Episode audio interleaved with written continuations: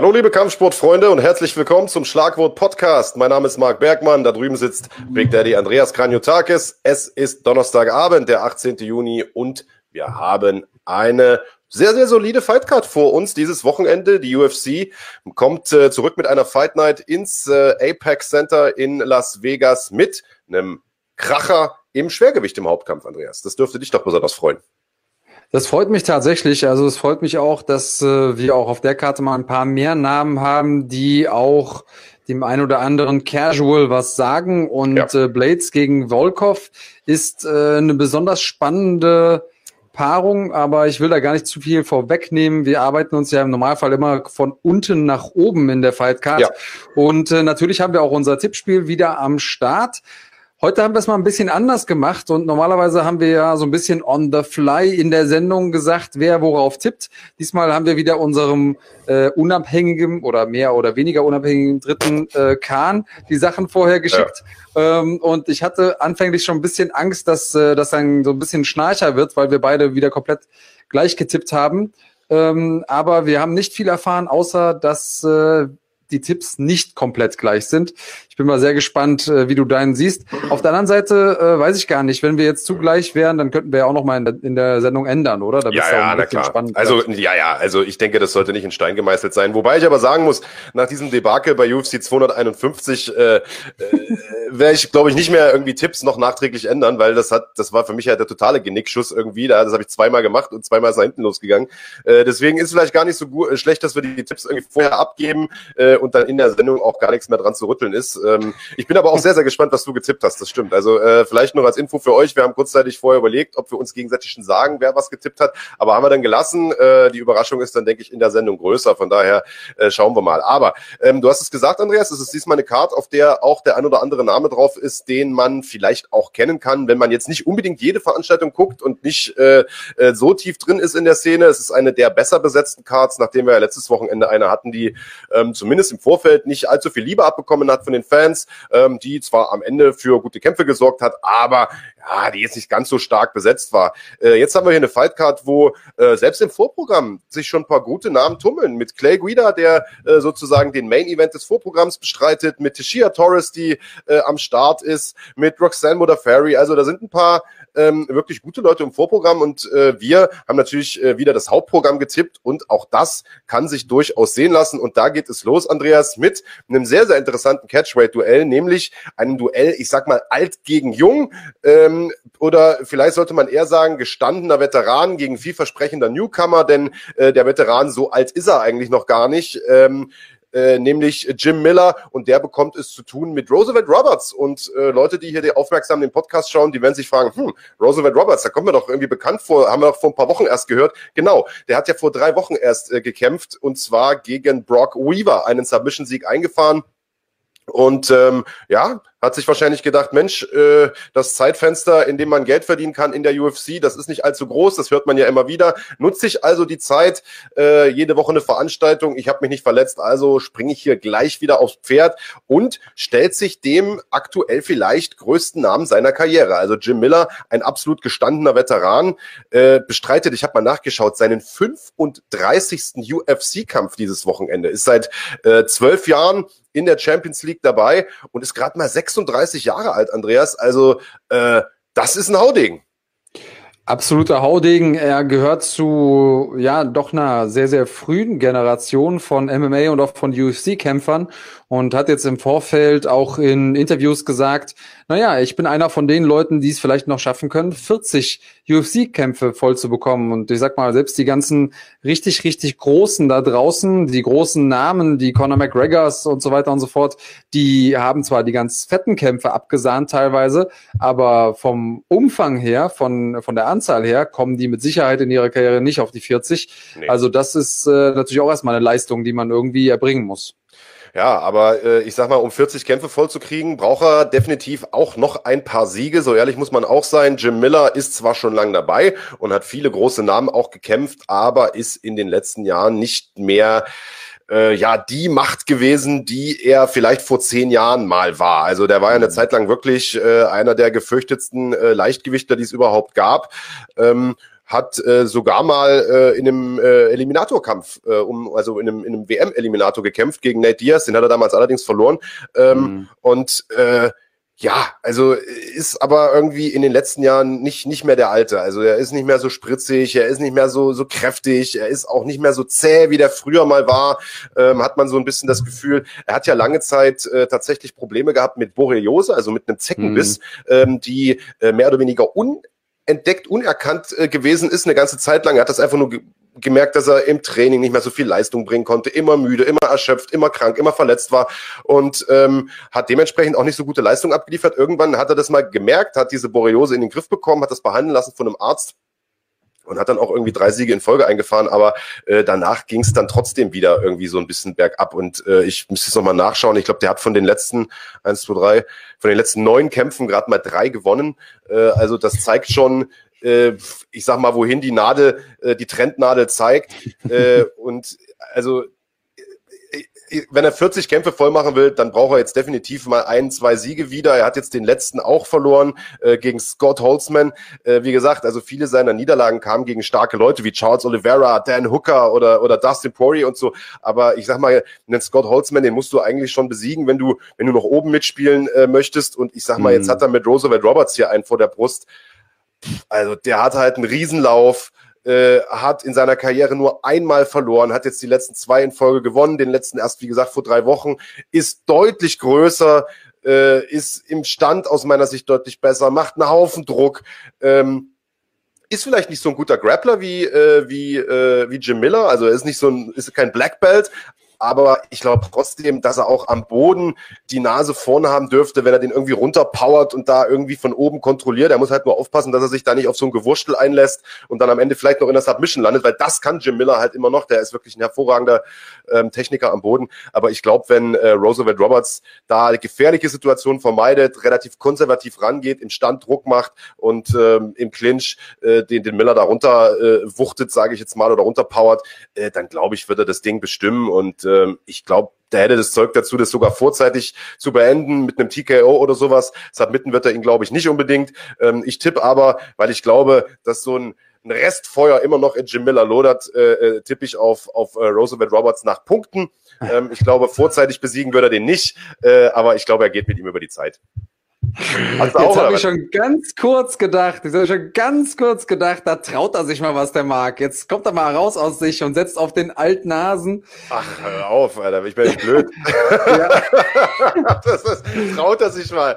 Naja. Ja, also ich muss sagen, tatsächlich, ähm, ich habe Jim Miller sehr aufmerksam beobachtet und seine große Stärke war es ja jetzt nie irgendwie die Leute im Stand auszupunkten oder da jetzt K.O. zu schlagen mit so einem One-Punch-Knockout.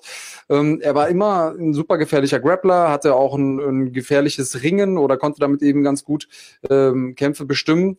Und ähm, er hat aber eine Sache gesagt im Vorfeld äh, in seinen Interviews, wo ich gedacht habe, hm, ja, da hat er nicht ganz Unrecht. Und zwar hat er gesagt, ich gehe einfach da rein und hab Spaß. Er hat ja irgendwie auch erst äh, vor kurzem, ich glaube eine gute Woche ist es ja, von dem Kampf erfahren, hat sich zwar immer so ein bisschen fit gehalten und ähm, dann geht man manchmal so ein bisschen unbedarft rein in den Kampf. Und manchmal sehen wir das, wenn kein Druck da ist, wenn die Kämpfer einfach so ein bisschen frei von der Leber weg kämpfen können, dann ähm, öffnen sich einfach Dinge, die vorher nicht da waren, weil man sonst zu verkrampft war. Wir kennen das, wenn Kämpfer versuchen, irgendwie mit der Brechstange den Knockout zu suchen, dann, dann klappt es einfach nicht. Dann wird es irgendwie gurkig.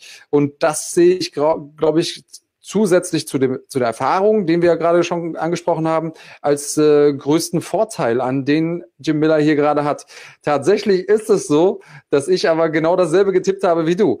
Denn ähm, ich habe äh, hab unserem Kollegen Kahn auch äh, geschrieben, nein, ich denke, äh, Roberts macht das Ding über die Punkte, weil ich glaube, dass Jim Miller zwar besser ist am Boden als er. Ähm, da bin ich ein bisschen anders als du. Ich glaube, dass Miller schon echt legit ist und ein gefährlicher Submission Artist, aber ja, ja. ich, ich glaube auch, dass, äh, dass Roberts äh, äh, smart genug ist, da quasi weg von zu bleiben von seinen Stärken. Er hat fünf Zentimeter mehr Reichweiten, äh, mehr Reichweite, ist, hat auch ein sehr unkonventionelles Stand-up. Ähm, also Miller ist jetzt nicht technisch so, dass ich denke, dass er ihn da ohne Probleme abfangen können wird.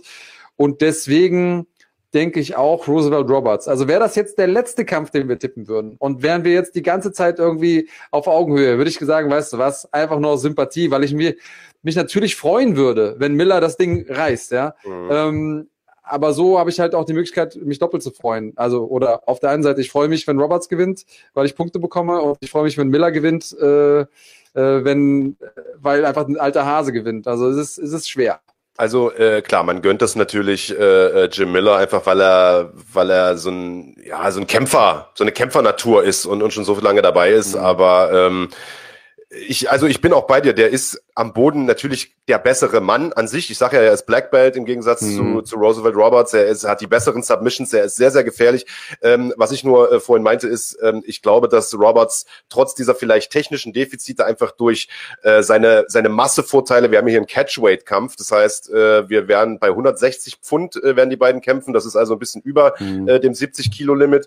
Ähm, ich glaube einfach, dass Roberts der schwerere Mann auch sein wird, der kräftigere Mann auch sein wird. Und ich glaube, er wird einfach die physischen Vorteile am Boden haben. Und ich glaube, dass er ihn äh, von oben, dass er es schaffen wird, Miller von oben zu kontrollieren einfach. Äh, und wenn er, wie gesagt, jetzt Scrambles vermeidet und, und gefährliche Situationen vermeidet, ähm, dann glaube ich, kann er ihn am Boden äh, äh, ähm, trotzdem besiegen, auch wenn er technisch vielleicht äh, nicht so ein guter Grappler ist wie Jim Miller. Also das war äh, das, was ich vorhin meinte. Ähm, lassen wir uns überraschen. Also ich finde, eigentlich ist es ein relativ eindeutiges Ding. Äh, das heißt, ich würde selbst, wenn das jetzt hier unser letzter Tipp wäre, nicht auf Jim Miller tippen. Aber ähm, es, du ist, nicht. es kann natürlich immer alles passieren. Das ist völlig richtig. Und äh, Max mhm. Andreas hat auch gepostet, ich denke, Miller gewinnt Sub erste Runde. Ähm, das ist gar nicht mal so ein blöder Tipp. Also äh, ich sag mal, wenn der Miller da gefährlich ist, dann tatsächlich in der ersten Runde, wenn alle noch trocken sind, wenn, wenn Roberts vielleicht nicht aufpasst und da in irgendeinen Armbar oder sowas reinfällt oder in den Choke. Kann passieren, glaube ich aber nicht. Und äh, wie gesagt, äh, Roberts äh, nach Punkten bleibt bei mir bestehen. Schade, da gibt's jetzt leider nichts zu holen. Äh, gucken wir mal weiter zum nächsten Kampf. Und ich würde sagen, Andreas, du legst vor. Ähm, ist auch ein sehr, sehr spannendes Duell im Weltergewicht. Belal Mohammed gegen Lyman Good. Ein Kampf, den es vor vier Jahren schon hätte geben sollen, nämlich bei UFC 205 eigentlich, ähm, ja, wird jetzt nachgeholt. Äh, wird nachgeholt und äh, beide sind super spannende Kämpfer. Auch da haben wir 15 cm Reichweitenvorteil bei Lyman Good. Äh, Belal Mohammed hat von seinen 19 Kämpfen 16 gewonnen, also ist auch ein sehr, sehr starker Kämpfer. Allerdings ist er nicht der klassische Finisher. Also er ist jemand, der gut darin ist, die Kämpfe über die Zeit zu bringen, hat elf Punkt Siege eingefahren, hat gerade zwei in Folge gewonnen in der UFC davor auch nur einen verloren und dann hatte er vier Siege in Folge. Also der hat gerade einen richtig, richtig guten Lauf. Ähm, es gibt also viele Gründe, die dafür sprechen, dass er das Rennen machen sollte. Hat äh, insgesamt in, in der UFC einfach eine großartige Bilanz, ist auch schon, auch schon lange dabei.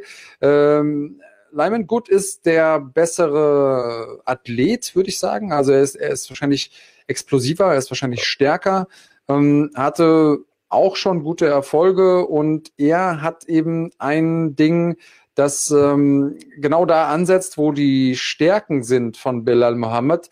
Äh, und zwar seine fünf Niederlagen, wenn man sich die anguckt, dann kamen vier davon über die Zeit. Und manchmal ist er eben nicht so gut darin, ähm, sich das einzuteilen und vielleicht auch im Sinne von Punktrichtern zu denken. Und ähm, das könnte natürlich der große Vorteil sein, sein, den Mohammed hier hat. Er trainiert bei Rufus Sports, Bilal Mohammed, äh, und äh, das ist natürlich auch ein, ein guter Indikator dafür, wenn man gucken möchte, okay, wo geht das Ganze im Stand-up hin? Der wird auf jeden Fall gut eingestellt sein. Ähm, auf, auf den guten Striker Lyman Good und trotzdem und ich denke mal, da werden wir wahrscheinlich so ein bisschen auseinanderliegen. Und trotzdem ähm, denke ich, dass Lyman Good ihn K.O. bzw. TKO schlagen wird. Oh. Ähm, ja, und ich glaube, da äh, habe ich, hab ich die richtige Einschätzung, da hast du anders getippt. Da ne? habe ich tatsächlich anders getippt. Ähm, also das ist was, was ich mir auch überlegt habe, denn ähm, du hast es vollkommen richtig äh, eingeschätzt. Äh, Lyman Good ist einfach ein sehr, sehr explosiver Typ, äh, hat unglaubliche K.O.-Power und äh, ist natürlich in der Lage, den, den äh, jeden, jeden Kämpfer umzuhauen. Aber ähm, du hast gesagt, Belal Mohammed auf der anderen Seite ist Ganz im Gegenteil, nicht der Finisher. Er ist einer, der Kämpfe über die Zeit bringt, aber auch jemand, der nicht leicht gefinisht wird. Also wenn man sich seine Kämpfe mal anschaut, dann hat er wirklich ein eisenhartes Kinn und steckt auch wirklich ähm, sehr, sehr viel weg. Ähm, ich weiß nicht, ob er die Punching Power von Lyman Good auch wegstecken kann, denn der schlägt wirklich äh, zu wie, äh, wie ein, wie ein D-Zug. Aber ähm, ich, ich würde jetzt einfach mal tippen, ja. Ähm, wie gesagt, Lyman Good, guter Mann, war früher mal Champion bei Bellator vor ein paar Jahren. Äh, ist auch schon relativ lang in der UFC, aber irgendwie hat er gar nicht so oft gekämpft, auch weil er hier und da mal irgendwie eine längere Auszeit gemacht hat, auch weil er mal durch einen Dopingtest gefallen ist, wegen verunreinigter äh, Supplemente. Weiß man immer nicht so richtig. Das ist auch der Grund, warum damals der Kampf in New York ausgefallen ist. Ähm, relativ kurzfristig, äh, meine ich mich da sogar erinnern zu können. Äh, Mohammed war deutlich aktiver, hat zuletzt zwei gute Siege geholt, unter anderem gegen Curtis Millender, ein, ein starker Mann, äh, und gegen Takashi Sato. Und ich glaube, und das wird den Unterschied in diesem Kampf machen, äh, Belal Mohammed ist einfach ein sehr, sehr guter Ringer. Er ist ein solider Striker, aber ich glaube, da wird er sich gar nicht so lange drin aufhalten, denn es ist einfach zu gefährlich, gegen Lyman Gutta drei Runden lang zu stehen. Ich denke, er wird ihn runterholen oder er wird es zumindest versuchen. Und, und das hat man in der Vergangenheit auch gesehen, äh, die Takedown-Defense von Lyman Good ist nicht die beste. Vom Rücken aus wirkt er auch nicht so stark, um nicht zu sagen, er wirkt da sogar relativ schwach.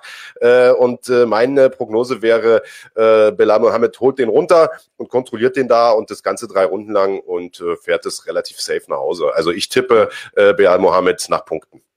Ja, also das ist übrigens äh, auch das, was die äh, die Oddmaker, also die Leute, die die Kampfsportwetten irgendwie machen, sagen, Buchmacher. die sehen auch, ja.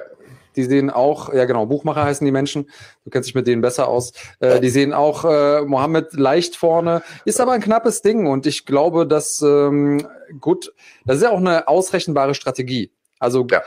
es ist natürlich schon gut, wenn man Dinge kann, aber es erfordert nochmal eine zusätzliche Fähigkeit oder ähm, nochmal mehr Fähigkeiten, etwas zu machen, obwohl der andere weiß, was kommt und äh, trotzdem beide perfekt trainiert sind und so weiter und so fort. Und ich denke mal, Good hat leider nicht das ganz große Team hinter sich, aber trotzdem werden die ihn entsprechend eingestellt haben können. Und ähm, ich habe äh, Lyman Good gewinnt durch TKO. Das äh, ist in der Einblendung noch nicht, ähm, aber das nochmal mit, äh, mit aufgenommen.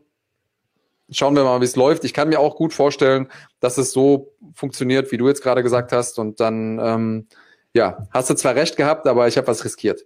Das Schöne ist ja, dass da jetzt aber mal zwei Punkte drin sind. Das haben wir jetzt bei der letzten Card schon kaum gehabt. Irgendwie, da gab es ja. ja. nicht, nicht viel zu holen, weil wir ziemlich viel äh, beieinander lagen. Äh, und gerade bei dem Kampf hätte ich eigentlich getippt, liegen wir auch äh, nah beieinander. Also finde ich ja schon mal schön. Mal gucken, wie es weitergeht. Wir haben noch drei Kämpfe und äh, der nächste ist ein Kampf im Bantamgewicht und ich muss sagen, das ist der Kampf, also im Bantamgewicht der Damen und ich muss sagen, das ist der Kampf auf der Card, auf der Main Card, der mich am wenigsten vom Hocker reißt. Ähm, nicht, weil es die Damen sind, sondern weil, nee, das, äh, weil das zwei Damen sind, die, äh, ja, ja, ja. Also den Kampf hätte man eigentlich auch ins Vorprogramm setzen können, denn für beide lief es irgendwie zuletzt nicht so rund, ehrlich gesagt. Äh, Pennington, also der Kampf ist Raquel Pennington gegen äh, Marion, Marion Renault. Äh, Marion Renault, äh, ähm, Pennington hat irgendwie von ihren letzten äh, vier Kämpfen drei verloren. Äh, Renault hat die letzten zwei in Folge verloren. Also beide haben, ja, haben Zugzwang natürlich. Das kann dafür sorgen, dass der Kampf ein bisschen spannender wird, aber beide äh, sind aktuell halt auch nicht in der Position, wo man sagt, äh, die reißen da im Bantamgewicht an der Spitze irgendwo was. Ähm, man muss sagen, dass Pennington ähm, diese Niederlagen allerdings auch gegen sehr, sehr starke Leute kassiert hat. Also die hat definitiv stärkere Gegnerinnen gekämpft als, als Renault, äh, hat äh, zuletzt gegen Holly Holm verloren, äh, Jermaine de Randami war mit dabei und Amanda Nunes war dabei. Also ich sag mal, solche, ähm, solche Kämpfe kann man auch verlieren. Ähm, ich halte sie für die technisch bessere Kämpferin in allen Bereichen eigentlich. Ich sag mal, die Stärke von Renault ist aus meiner Sicht so, dass sie einfach ja, kräftig ist, athletisch ist, Power hat, sehr, sehr explosiv ist und so. Äh, ich, also die ist aber halt auch schon irgendwie 42 Jahre alt, so, die hat irgendwie erst vor zehn Jahren angefangen mit, mit Kämpfen und ich glaube, um das kurz zu machen, wenn, wenn Ruckel Pennington es irgendwie schafft, mit dieser Power und mit dieser Explosivität umzugehen, sich davon nicht überrumpeln zu lassen, sich nicht zurücktreiben zu lassen und dann da irgendwie einzuknicken, äh, also dann sollte die eigentlich in der Lage sein, die auszupunkten. Die ist vielseitiger, die ist tough, die ist gut im Clinch, die hat gute Takedowns, gute Top Control. Ich glaube, ja, also ich glaube, das wird ein, ein, Kampf von Pennington.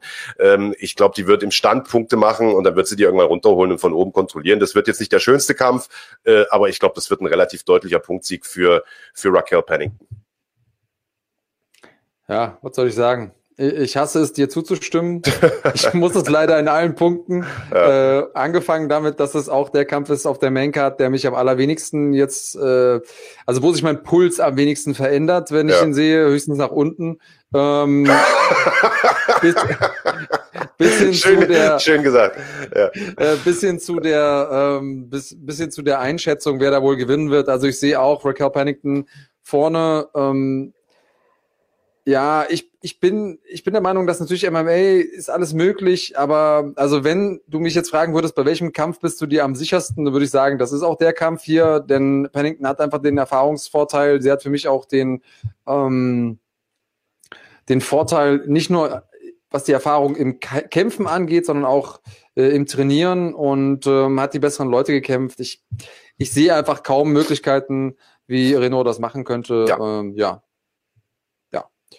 Ja. Schauen wir mal. Da müssen wir, müssen wir wahrscheinlich einfach durch am Samstagnacht durch den Kampf.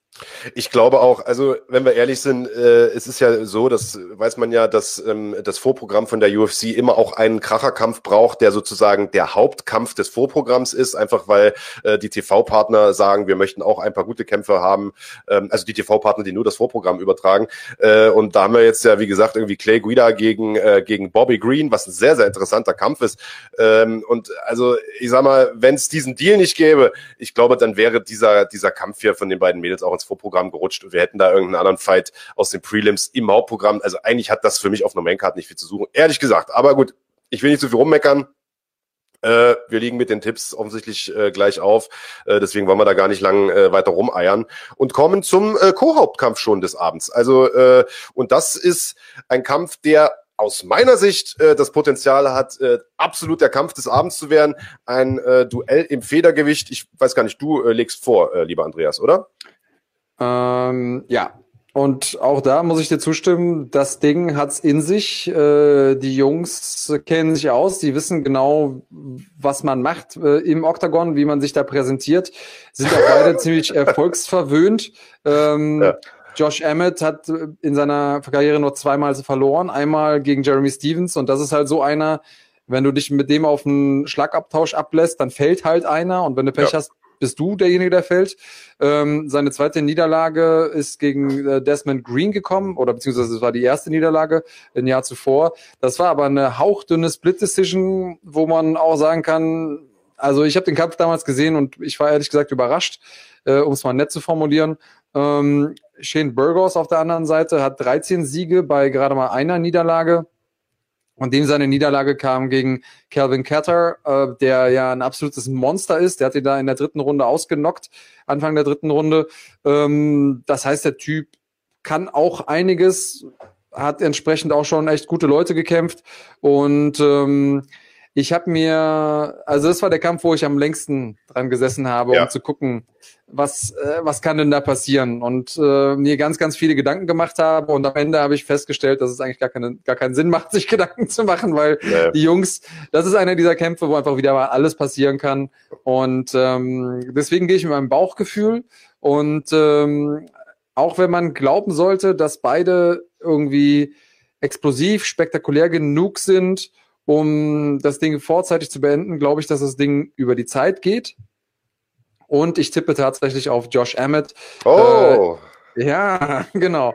Ähm, auch da geht's mir einfach so ein bisschen um die Frage ähm, Erfahrung, Team, insgesamt Kampfstil, wie matchen die beiden sich und äh, ich glaube, Emmett macht das Ganze nach Punkten. Und äh, an deiner Reaktion höre ich, dass wir da auch unterschiedlich getippt haben. Das haben wir tatsächlich. Also äh, finde ich auch ein spannender Tipp, denn ich sehe es wie du. Äh, das ist ein Kampf, ja, da kannst du in, in beide Richtungen argumentieren. Am Ende ist das wahrscheinlich ein Lotteriespiel. Äh, da kann, das ist, also, das ist ein Cointoss, wie die Amerikaner sagen. Das mhm. kann 50-50 ausgehen, könnte jeder gewinnen. Ich würde aber glauben, dass wenn Emmett das Ding gewinnt, er das durch K.O. gewinnt. Also, äh, wenn einer nach Punkten gewinnt, dann würde ich tippen, dass das Shane Burgos ist. Äh, Habe ich aber auch nicht getippt, sondern äh, das vielleicht, äh, das, das vielleicht vorweg. Ich äh, tippe Burgos vorzeitig durch TKO.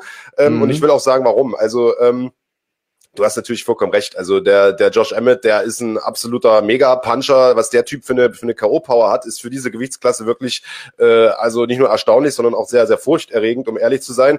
Ähm, und äh, ja, hat zwar eine K.O.-Niederlage gegen Jeremy Stevens eingesteckt, das hast du schon gesagt, hat danach aber auch Siege geholt über äh, zuletzt Mr. Bektic und davor Michael Johnson, äh, der also und äh, K.O.-Siege eingefahren, muss man sagen. Und äh, ich sag mal, den Michael Johnson K.O. zu hauen, äh, einen erfahrenen Mann, das ist nicht ohne. Also Josh Emmett wirklich ein starker Typ und ich finde, das ist so einer, der äh, ja so ein bisschen äh, live by the sword, die by the sword äh, ist, weißt du so, der geht halt rein, ballert und entweder geht er K.O. oder schlägt K.O. Ähm, das ist natürlich ein total unterhaltsamer Stil. Genau deshalb glaube ich auch, ähm, dass dieser Kampf irgendwie äh, der spektakulärste des Abends wird. Emmett, das vergisst man immer so ein bisschen, ist auch ein guter Ringer eigentlich, aber ringt irgendwie nicht, sondern ballert halt lieber, äh, so ein bisschen Justin Gaethje-mäßig.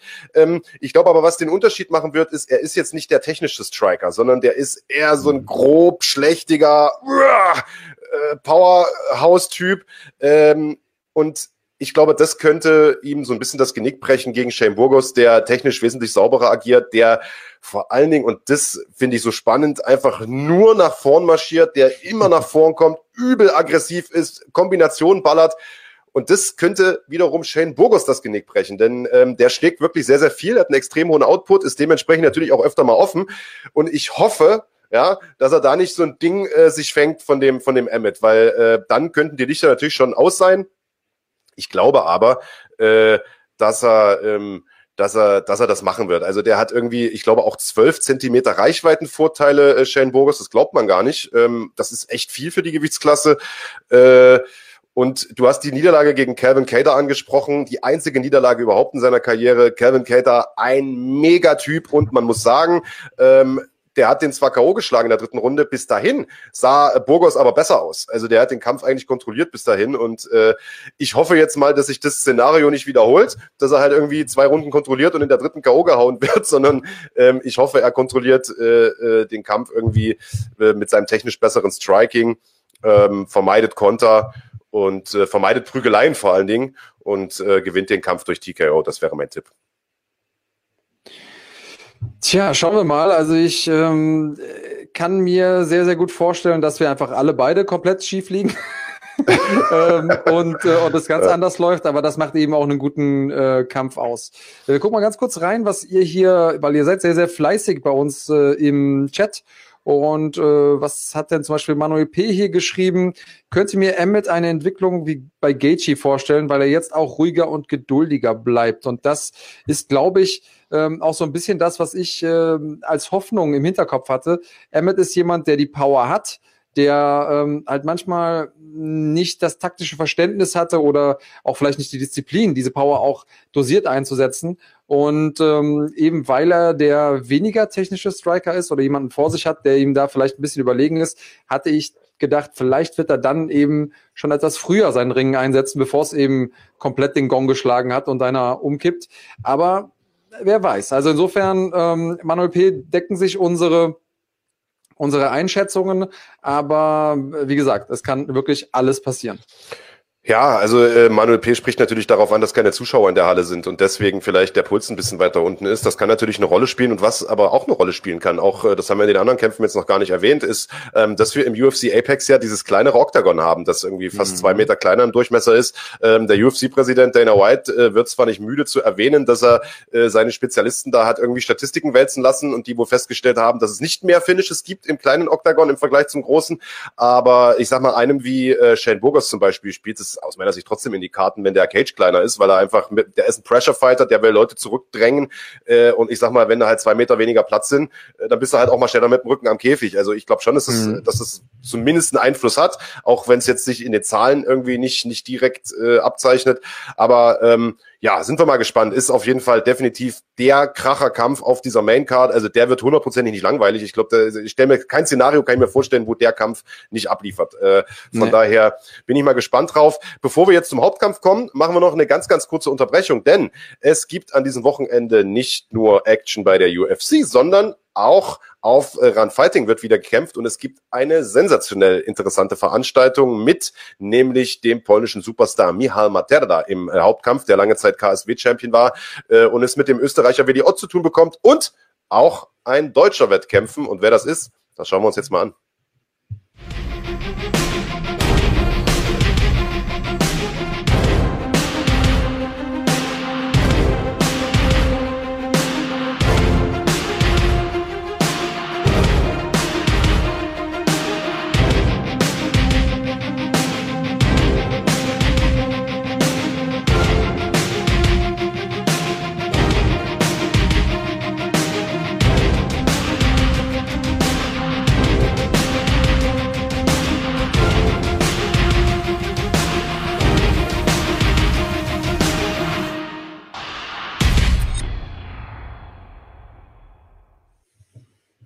Also, European Fight Masters 3 gibt es dieses Wochenende um 19.30 Uhr auf Run Fighting im Pay-Per-View. Entweder als Einzelkauf für 9,99 Euro auf runfighting.de oder auf dem YouTube-Kanal von Run Fighting für 9,99 Euro im Rahmen der Goldmitgliedschaft. Aus meiner Sicht wäre das die bessere Variante, denn da bekommt ihr nicht nur den Event, sondern auch alles andere, was in diesem äh, Goldpaket mit geschnürt wird. Ähm, ja, Andreas, eine tolle Card. Äh, wir haben mit Mirha Materla einen, der lange Zeit einer der besten Mittelgewichtler Europas, wenn nicht der Welt gewesen ist, der unglaublich gefährlich am Boden ist, sich über die Jahre zu einem total starken Boxer entwickelt hat und es zu tun bekommt mit Michael, beziehungsweise mittlerweile nennt es, äh, mit Michael ist ja schon mit, mit Willi Ott, der sich mittlerweile ja Khalid Ott nennt, seitdem er irgendwie zum Islam konvertiert ist und äh, also der ist ja nun auch nicht dafür bekannt, äh, vorsichtig zu agieren, sage ich mal.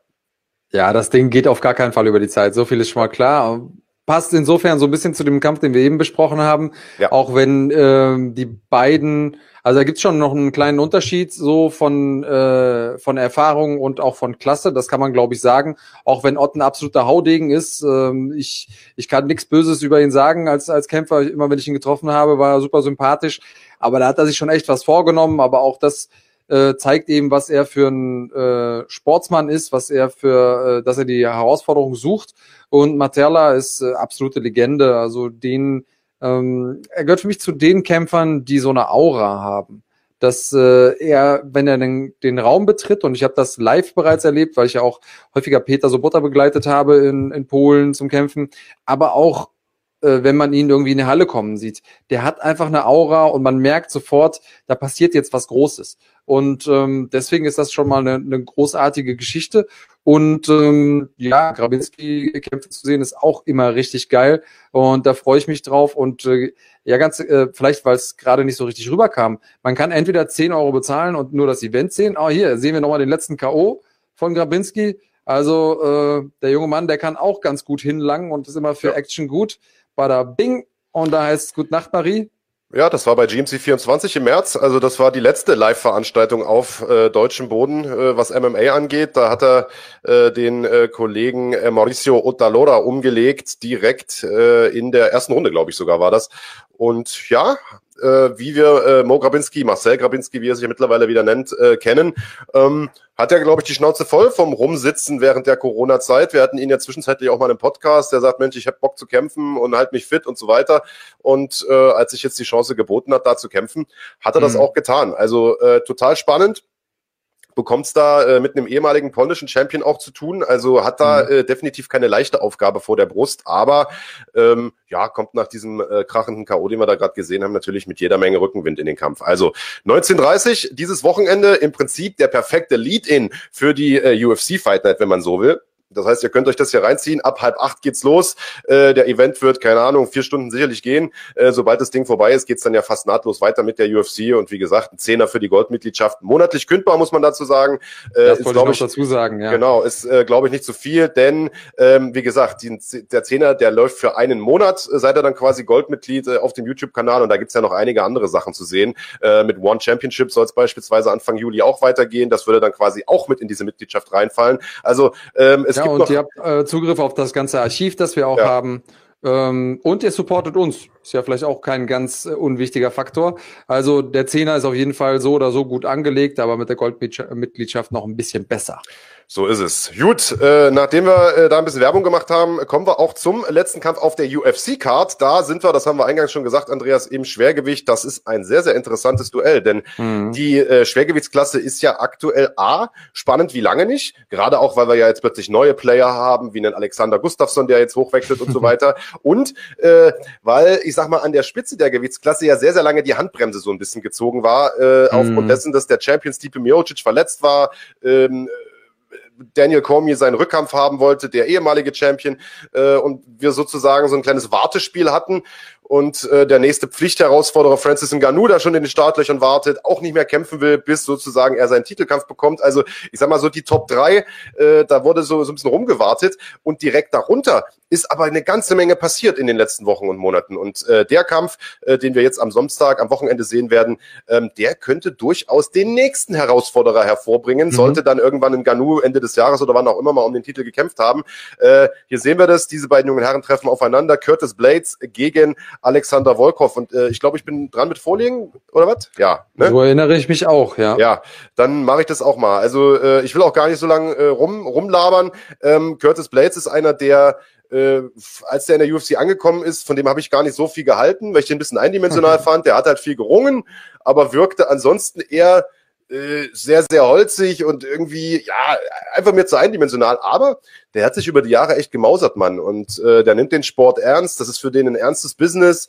Ähm, der hat sich mega verbessert im Stand. Der wird natürlich nie äh, ein Roy Jones Jr. werden oder so. Aber ähm, hey, der ist mittlerweile ein gefährlicher Striker, hat richtig Power in den Händen und sieht zwar immer noch ein bisschen holzig und ein bisschen unbeholfen aus, aber ist einfach nicht, äh, nicht, nicht zu unterschätzen. Und ähm, Glaube aber, äh, dass äh, die, ja, der, der Schlüssel zum Sieg in diesem Kampf sein Ringen sein wird. Ähm, äh, Curtis Blades hält, das habe ich mal nachgeschlagen, tatsächlich den Rekord für die meisten Takedowns in der UFC im Schwergewicht, mhm. nämlich mit 33 Stück. Und äh, wenn man sich mal überlegt, wen es da in der UFC schon gab im Schwergewicht, da waren ja einige gute Ringer dabei, ein Brock Lesnar ja. zum Beispiel oder ein, ein Kane, Kane Velasquez, und sowas, ja. ja. Und äh, hat tatsächlich pro äh, 15 Minuten Kampf sechseinhalb Takedowns. Das heißt, äh, wenn man so will, zwei pro Runde. Und ich glaube auch, auch gegen Alexander Volkov wird er schaffen, so einen Takedown zu holen, denn der Mann ist riesengroß, der ist lang wie der spanische Sommer und bietet dementsprechend natürlich auch jede Menge Angriffsfläche, weil er seine, seine langen Beine hat. Auf der anderen Seite haben wir mit Volkov einen äh, sehr, sehr starken Striker, der ähm, einen guten Jab hat, äh, gute Pushkicks hat und ähm, ja, eigentlich auch einen guten UFC-Lauf hatte, wenn man, wenn man so will. Der hat nur ein einziges Mal verloren äh, gegen, gegen Derek Lewis. Da kann ich mich damals noch dran erinnern. Ähm, den Kampf hatte ich irgendwie getippt, da hatte ich Geld drauf gewettet und Volkov hat irgendwie drei Runden lang oder so vorn gelegen, hat den Lewis da ausgeboxt und hat sich dann in der letzten Sekunde fast schon buchstäblich runterholen und ja. K.O. schlagen lassen. Also total dumm. Aber davon abgesehen hat er wirklich gute Kämpfe gemacht hat seitdem irgendwie auch einen Sieg wieder eingefahren über Greg Hardy daheim in Moskau und ähm, ja, also was soll ich sagen? Äh, ich glaube, Blades wird schaffen, den Volkov runterzuholen. Er hat wirklich sehr, sehr zähes, sehr, sehr hartes Ground and Pound auch, wird ihm dazusetzen. Mhm. Ähm,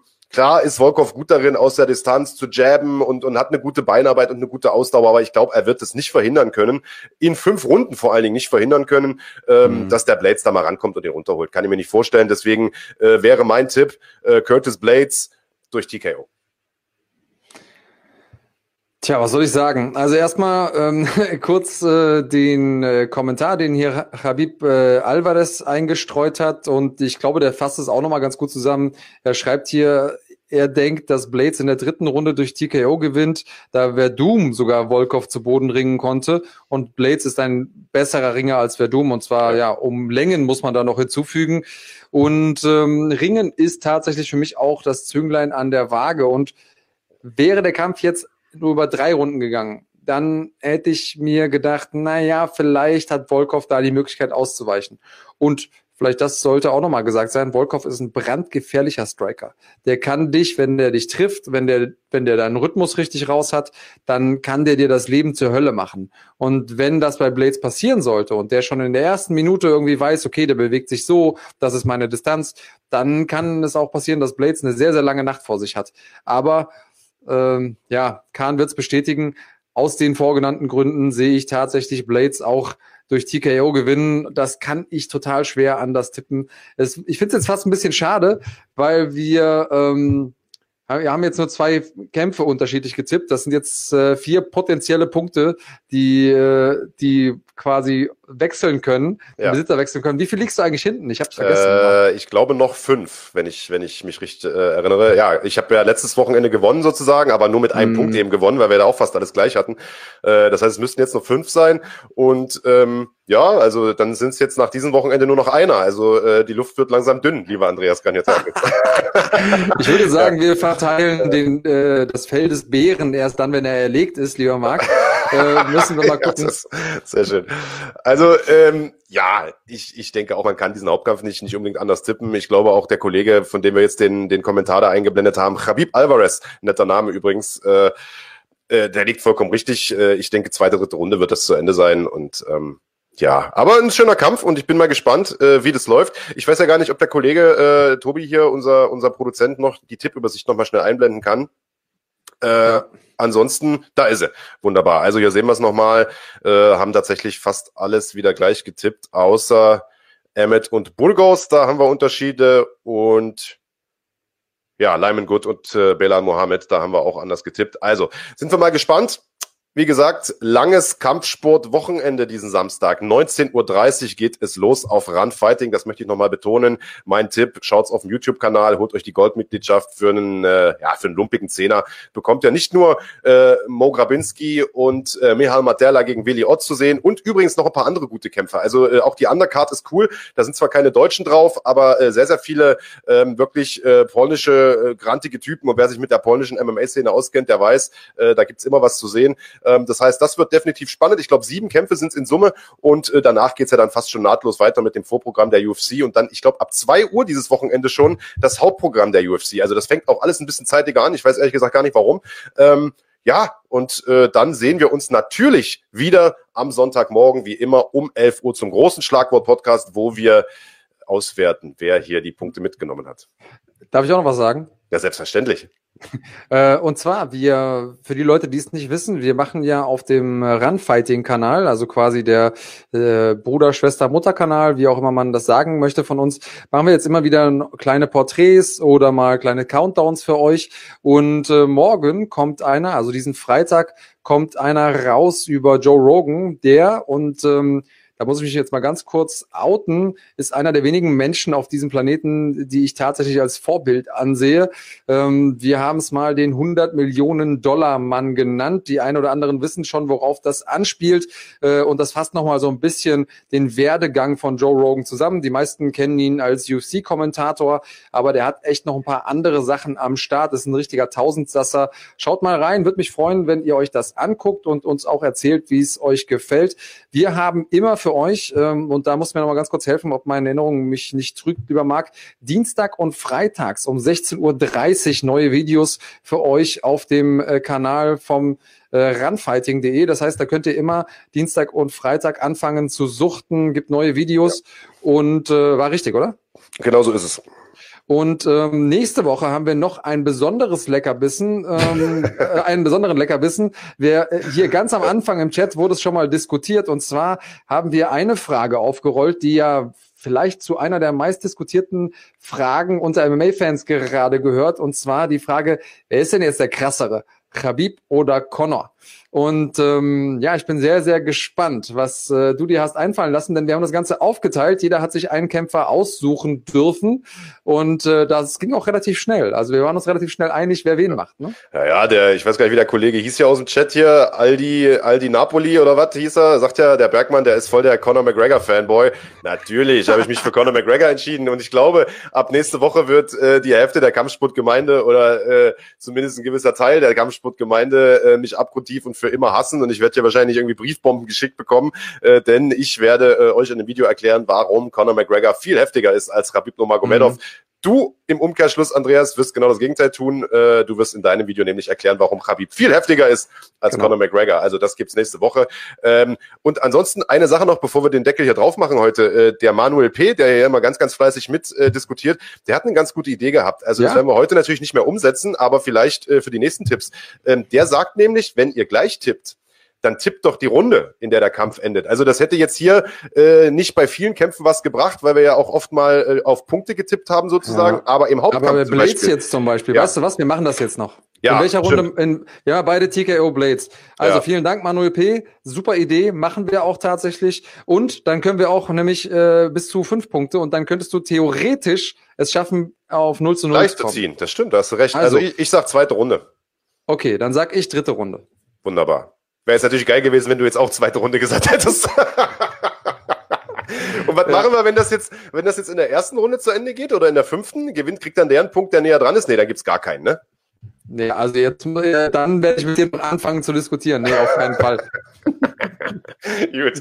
Nee, das ist eine gute Idee. Manuel P., äh, super Tipp, das machen wir.